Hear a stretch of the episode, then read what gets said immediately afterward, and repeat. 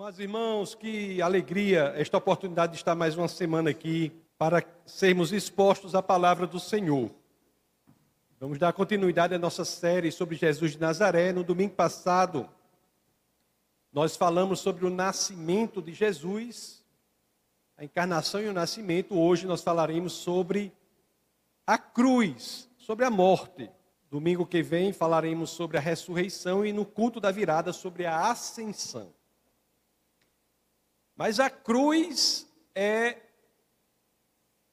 um elemento central na história da humanidade. Aliás, ela é o ápice da história da humanidade. Ela é o ponto central na história que é trazida pelas Escrituras. É ali, na cruz, amados irmãos, que todas aquelas questões que são levantadas no Antigo Testamento, elas são enfrentadas e são resolvidas. É ali na cruz.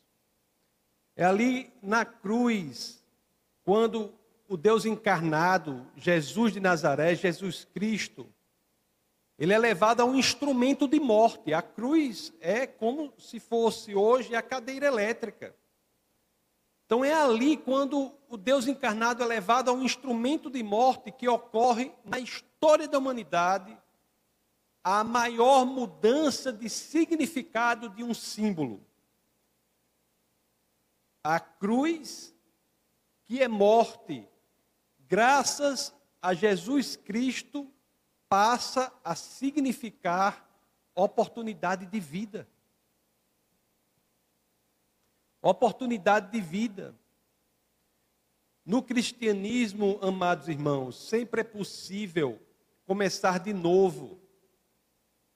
E é possível começar de novo pelo que Jesus fez em nosso lugar, nunca se esqueça disso. A cruz, ela, ela não é apenas o cumprimento das profecias do Antigo Testamento. Os evangelhos de Mateus e João enfocam muito nesse sentido da cruz, que é verdadeiro. Mas a cruz também é o símbolo do perdão, é o símbolo do recomeço, é o símbolo da vida nova, da vida transformada. O Evangelho segundo Lucas, ele ele nos apresenta Jesus como Messias que não apenas perdoa, mas o Messias que perdoa até em sua morte. Para que nós possamos entender isso, eu peço a vocês que, claro, assim querendo, abra as Escrituras no Evangelho segundo São João, no, no São Lucas, no capítulo 23, no verso 33. Evangelho de Lucas, no capítulo 23, no verso 33, quando as escrituras dizem assim: Quando chegaram ao lugar chamado Calvário, que aí diz, né, no original é caveira, ali o crucificaram com os criminosos, um à sua direita e outro à sua esquerda. Jesus foi crucificado. A morte de Jesus é a história da criatura que sentencia à morte o próprio Criador. É a criatura que sentencia à morte o seu Criador. Interessante que certa vez ouvi alguém dizer assim, né, que o Calvário é o Éden, ao contrário. Porque no jardim, quando o pecado ingressa no mundo, Deus dá a sentença de morte ao homem. No Calvário, é o homem que dá a sentença de morte a Deus. É no Calvário, meus queridos, que o ódio do homem alcança o seu grau mais alto, mais elevado. É ali que a expressão do ódio do homem contra Deus encontra o seu ponto mais alto. É ali, conforme eu disse, que o ódio do homem contra Deus chega até o ponto da criatura passar a executar o seu Criador. E diante de tudo isso, que é impressionante, diante de tudo isso que ocorre, qual é a postura de Jesus Cristo? Para que nós vejamos qual é a postura de Jesus numa situação tão radical como essa, é que nós vamos ler agora Lucas 23, 34. Contudo, Jesus dizia: Pai, perdoa-lhes, porque não sabem o que fazem.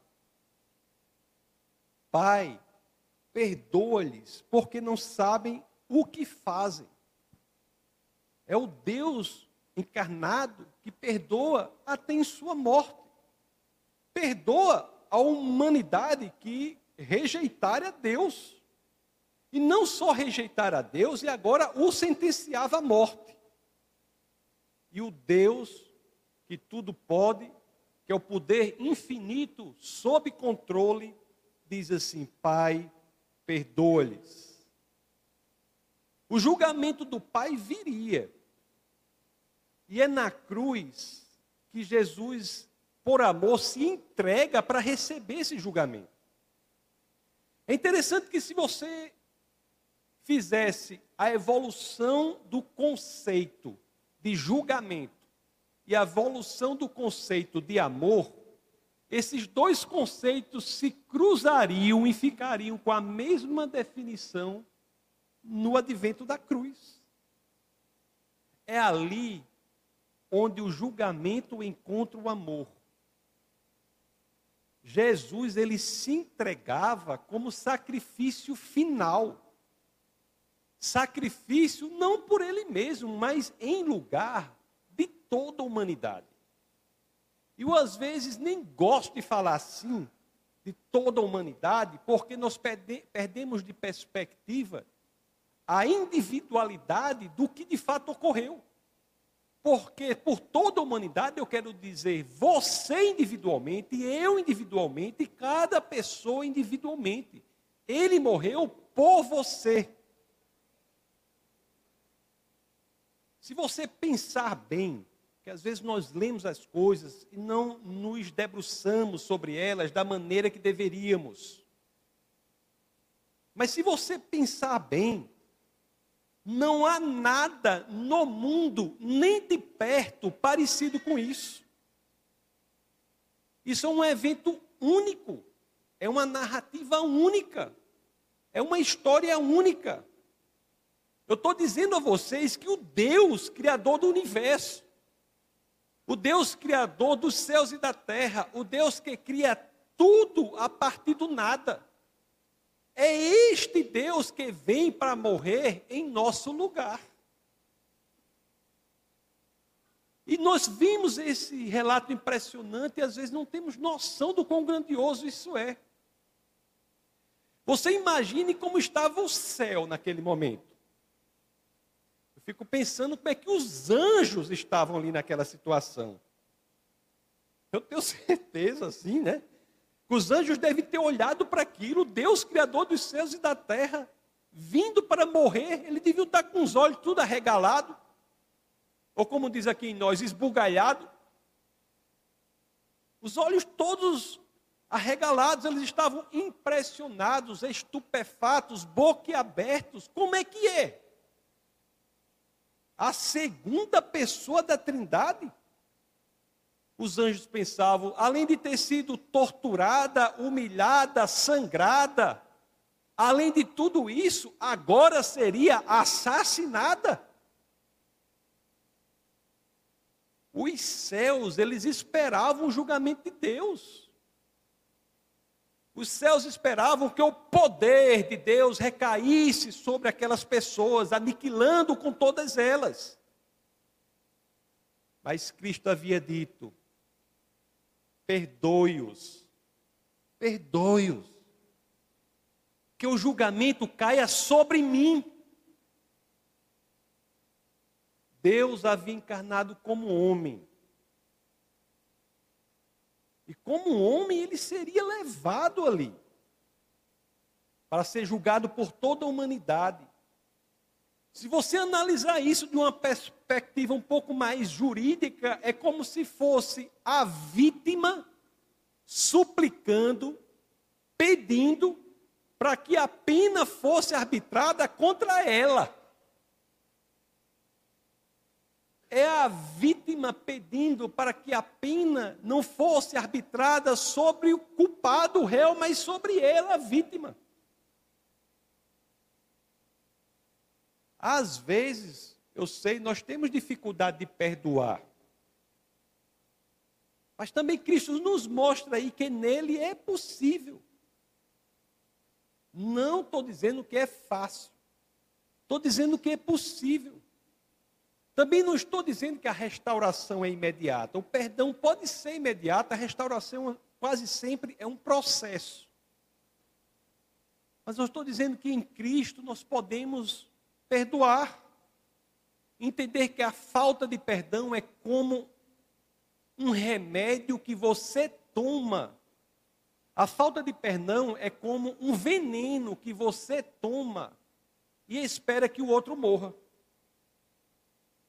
Não perdoar é tomar um veneno esperando que o outro morra. Cristo, ele nos ensina sobre o perdão até no momento de sua morte.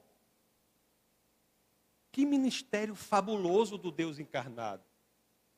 Pai, perdoa-lhes, porque não sabe o que fazem. Perdoa-lhes, Pai. Perdoa os guardas que me torturaram. É isso que ele está dizendo. Perdoa os discípulos que me abandonaram. Perdoa esta multidão que me insulta. Perdoa a todos que pecaram, mas que creram no Messias. Perdoa aqueles do Antigo Testamento que olharam para o futuro e encontraram a cruz. Perdoa os do Novo Testamento, como nós aqui, que olhamos para o passado e encontramos a cruz. Essa é uma história impressionante é o momento mais sublime de toda a teologia. E você sabe o que é interessante sobre isso? As escrituras são tão incríveis que o momento mais sublime de toda a teologia, esse momento é compreendido por quem? A Bíblia diz que os doutores da lei entenderam esse momento, entenderam o, a essência teológica, a profundidade teológica, o que de fato estava ocorrendo no mundo espiritual. Foram os doutores que entenderam isso? Foram os sacerdotes que entenderam isso? De acordo com as Escrituras, amados irmãos, eu só posso lhe dizer que tem uma pessoa que eu tenho certeza que entendeu o que de fato estava ocorrendo na cruz.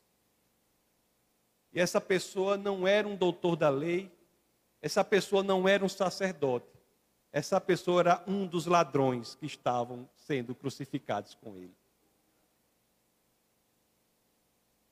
Isso está disponível para qualquer um. Não precisa ser doutor das Escrituras, não precisa ser sacerdote, era um ladrão que entendeu. Leiamos lá Lucas 23. Vamos ler do 39 ao 43. Eu até preguei com mais detalhes sobre essa passagem no início do mês. Está disponível lá no canal. Mas deixe, peço licença a vocês para ler novamente essa passagem aqui. Para que nós vejamos o quão incrível isso é.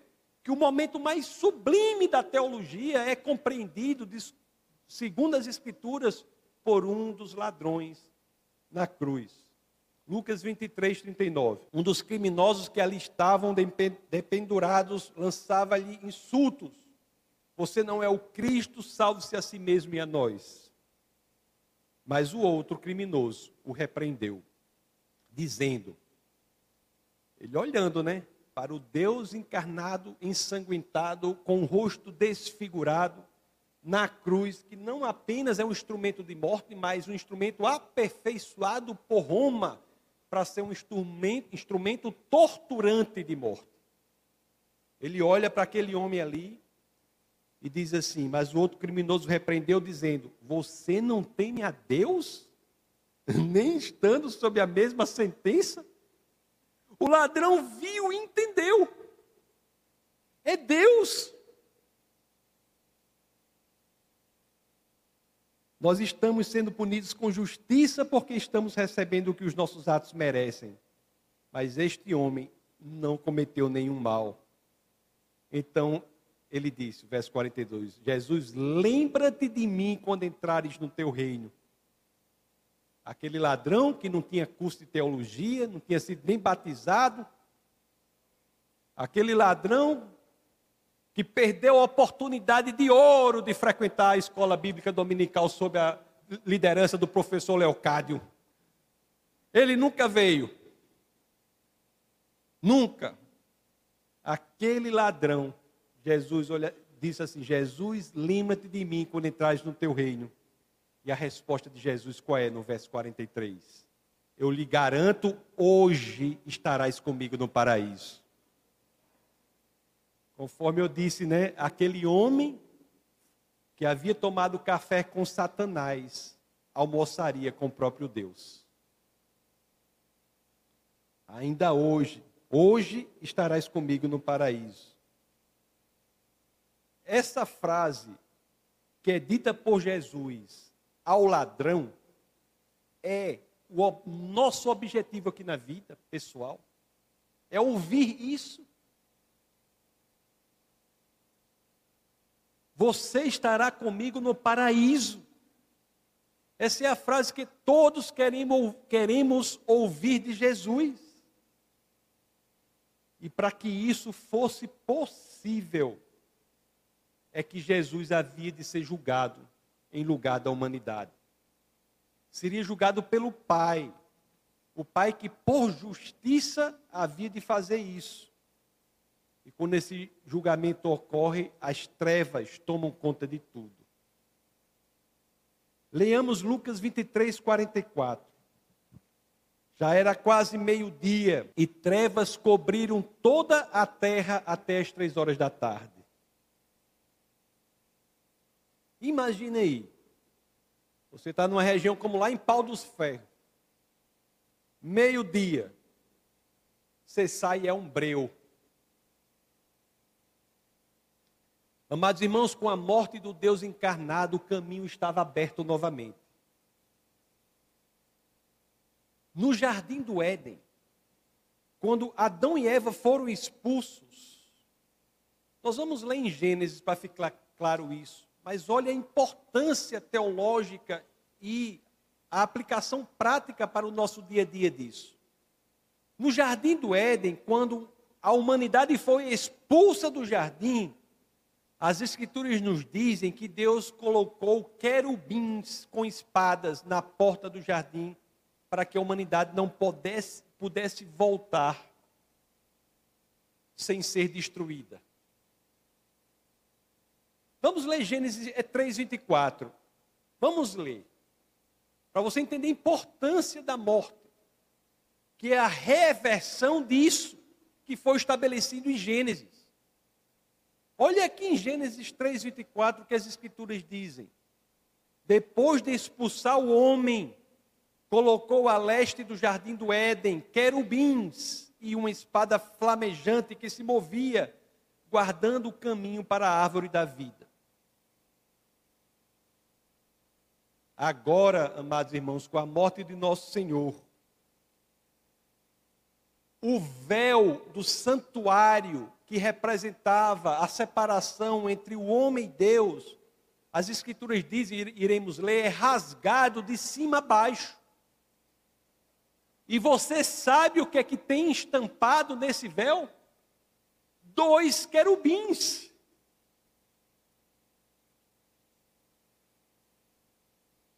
Lucas 23, 45, verso subsequente diz assim: o sol deixara de brilhar e o véu do santuário rasgou-se ao meio. Foi de cima a baixo. Se você quiser saber que é de cima a baixo mesmo, lá em Mateus 27, no verso 51, as escrituras dizem: naquele momento o véu do santuário rasgou-se em duas partes, de alto a baixo. O véu está rasgado. Teologicamente, o que isso nos diz? O símbolo da separação da presença de Deus, depois da morte de Cristo, quando é rasgado de cima a baixo, não mais era do que um mulambo, um pano jogado ao chão. O símbolo da separação do homem de Deus não mais existia. Todos temos acesso a Deus. E realmente, eu estou querendo dizer o que eu estou dizendo. Todos temos acesso a Deus. Se você é cristão, saiba que Deus fala com você. Se você é cristão, saiba que o Espírito de Deus habita em você. E não só saiba, viva de acordo com isso que você sabe. Assim, né? Eu mesmo tenho vontade, já estou fazendo uma lista já das pessoas com as quais eu quero me reunir depois que eu morrer. Várias, né? Estevão, Paulo, etc, etc. não é? Ou aqueles antigos lá. E a gente chega assim e diz, diz para Estevão, mas rapaz, como era viver naquele momento né, que você viveu, Jesus? Como era aquilo ali? Você chega para um dos apóstolos e diz, rapaz, como era viver ali com Jesus? Ele vai olhar para você e vai dizer, como vai olhar para mim vai dizer, pois eu tenho uma pergunta para você. Vou dizer, qual é? Ele vai dizer, eu quero saber como é ter vivido com o Espírito do Deus Criador da, da, dos céus e da terra, habitando em você. Como é viver com Deus que criou os céus, Deus que criou os céus e a terra, habitando em nós? É esta a realidade em que nós estamos. Se você é cristão, é esta a realidade em que nós estamos. E você tem que ter ciência disso. Ali na morte, né, cumpria-se um ministério de Cristo aqui na terra. Há outro ministério que ele levou consigo e continua exercendo até hoje. Nós vamos estudar esse ministério quando for falar sobre a ascensão de Cristo. Mas aquele ministério de pagar o preço pela humanidade se cumpria ali. Deus, ele vem como missionário mesmo, para nos resgatar. E ele nos compra de volta com seu próprio sangue. Eu não gosto de dizer que a salvação é de graça. Eu não gosto de dizer que a salvação é de graça. Não é de graça. A salvação é caríssima. Aliás, é um preço que nós não poderíamos pagar de tão caro que é. O que nós temos de dizer é que ela, embora seja impagável por cada um de nós, ela já foi paga por Deus para nós. Agora, às vezes, nós não temos dimensão prática disso em nossa vida. Será que nós temos a perspectiva de que, pelo que Cristo fez, a escuridão de nossa alma foi dissipada? Estava feito, meus amados. A escuridão depois se dissiparia realmente. O filho estaria novamente com o pai. Leiamos Lucas 23, 46. Preste bem atenção. Jesus bradou em alta voz: Pai, nas tuas mãos entrego o meu espírito. Tendo dito isso, expirou. Amados irmãos, quando nós lemos isso, que a escuridão se dissipa, o véu é rasgado, os querubins estampados nos véus não mais são do que mulambos jogados ao chão. Quando nós entendemos que temos acesso ao Pai direto, que Deus habita em nós, que não há intermediários entre mim e o Pai, não há intermediários entre você e o Pai, não há intermediários. É para que fiquemos exuberantes. Mas se nós não estamos assim, deixe-me perguntar-lhes algo. Coloque novamente aí, meus queridos. Lucas 23, 46. Está aí, deixe aí. Você prestou atenção em uma coisa muito relevante, que é uma coisa aqui, nessas que são as últimas palavras de Cristo na cruz? A gente lê, presta muita atenção ao conteúdo do que é dito. E o conteúdo é profundo permitam o superlativo, é profundíssimo. Mas eu quero convidá-los a prestarem atenção nas últimas palavras que Cristo proferiu, não prestar atenção ao conteúdo agora, mas à forma como elas foram proferidas. Como é que essas últimas palavras de um homem sanguentado, morrendo, morrendo por asfixia, transfigurado, torturado, humilhado, são ditas em alta voz. Jesus não pronuncia as suas últimas palavras na cruz sussurrando, não. Como é que eles a pronunciam? Jesus pronuncia as últimas palavras antes de morrer não como alguém que perde a guerra, meus queridos, mas como alguém que é vencedor. Ele pronuncia em alta voz. São palavras que representam a vitória que é conquistada por Cristo para nós. Jesus, de fato, vence. Vence. E não apenas vence, deixa eu lhes dizer algo. Não diga apenas que Jesus morreu por nós, mas para ser mais completo, diga assim: Jesus morreu por nós voluntariamente. Ele foi um vencedor. Em Lucas 23, 46, que nós lemos, né? o que, é que diz aí? Em tuas mãos eu entrego o meu espírito. João no capítulo 10, nos versos 17 e 18, as Escrituras dizem assim: Por isso, o Pai me ama, porque eu dou a minha vida para a reassumir. Olha o verso 18, para você saber o que Cristo fez por nós e fez voluntariamente. Ninguém a tira de mim. Jesus diz: ninguém tira a vida de mim. Pelo contrário, eu espontaneamente a dou. Tenho autoridade para a entregar e também para reavê-la. Este mandato recebi de meu Pai. Jesus Cristo não só morreu por nós, amados irmãos, ele morreu por nós voluntariamente. Ele morreu por nós porque ele quis nos resgatar. Ele morreu por nós porque ele quis que fôssemos vencedores com ele.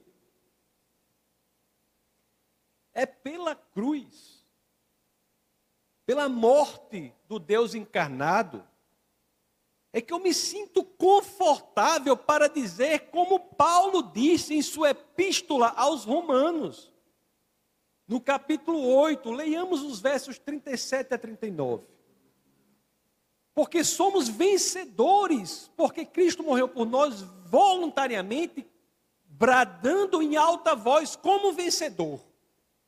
Olha o que Paulo, nos Romanos, capítulo 8, 37 a 39, diz. Paulo diz assim: Mas em todas estas coisas somos mais que vencedores por meio daquele que nos amou.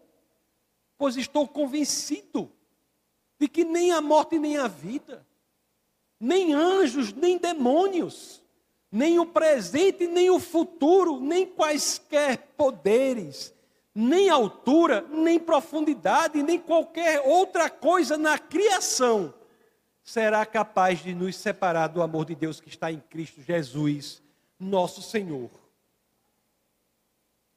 Cristo venceu. E por isso que nele somos também vencedores. Inclusive, ao terceiro dia ressuscitou, né? Nem mesmo a morte física o deteve. No culto do próximo domingo, nós falaremos, pregaremos sobre a ressurreição. Mas o que temos que aprender hoje com a cruz é que nunca mais poderemos olhar para ela da mesma forma. Nunca mais. Se eu perguntar para vocês aqui com quantas letras nós soletramos cruz, vocês vão responder com quatro letras. Mas se eu perguntar quais são essas letras, vocês irão dizer A, M, O, R. Amor. É isso que está no Evangelho segundo João, num dos versos que talvez seja o mais conhecido das Escrituras, que é João 3,16. É isso que está aqui. É a tradução da palavra cruz.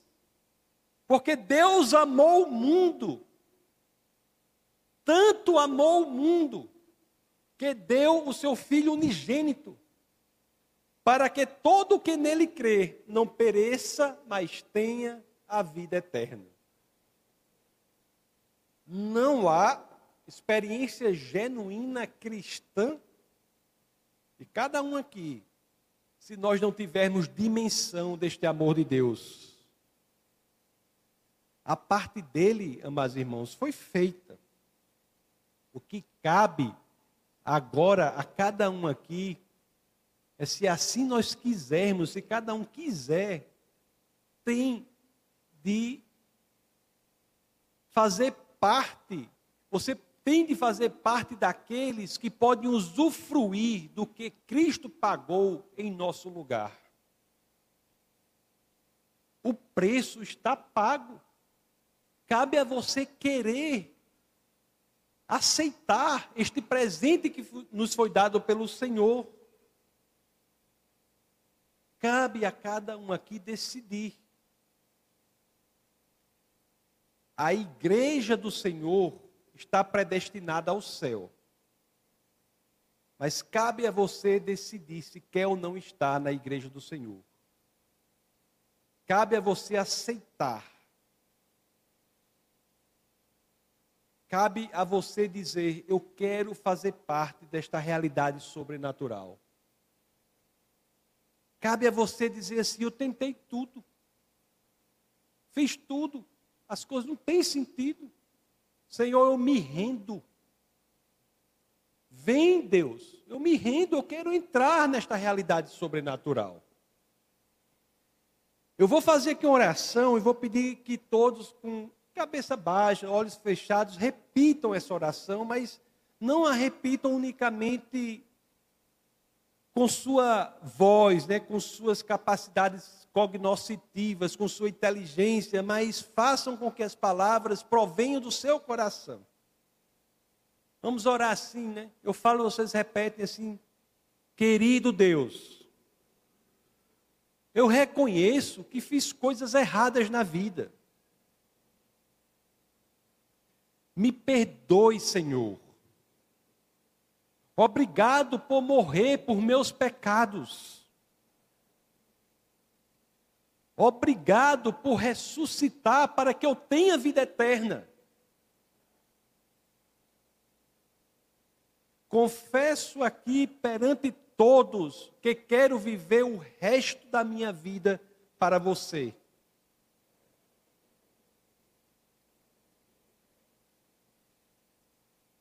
Venha agora, Senhor, e me encha com teu espírito. No nome poderoso de Jesus. Amém.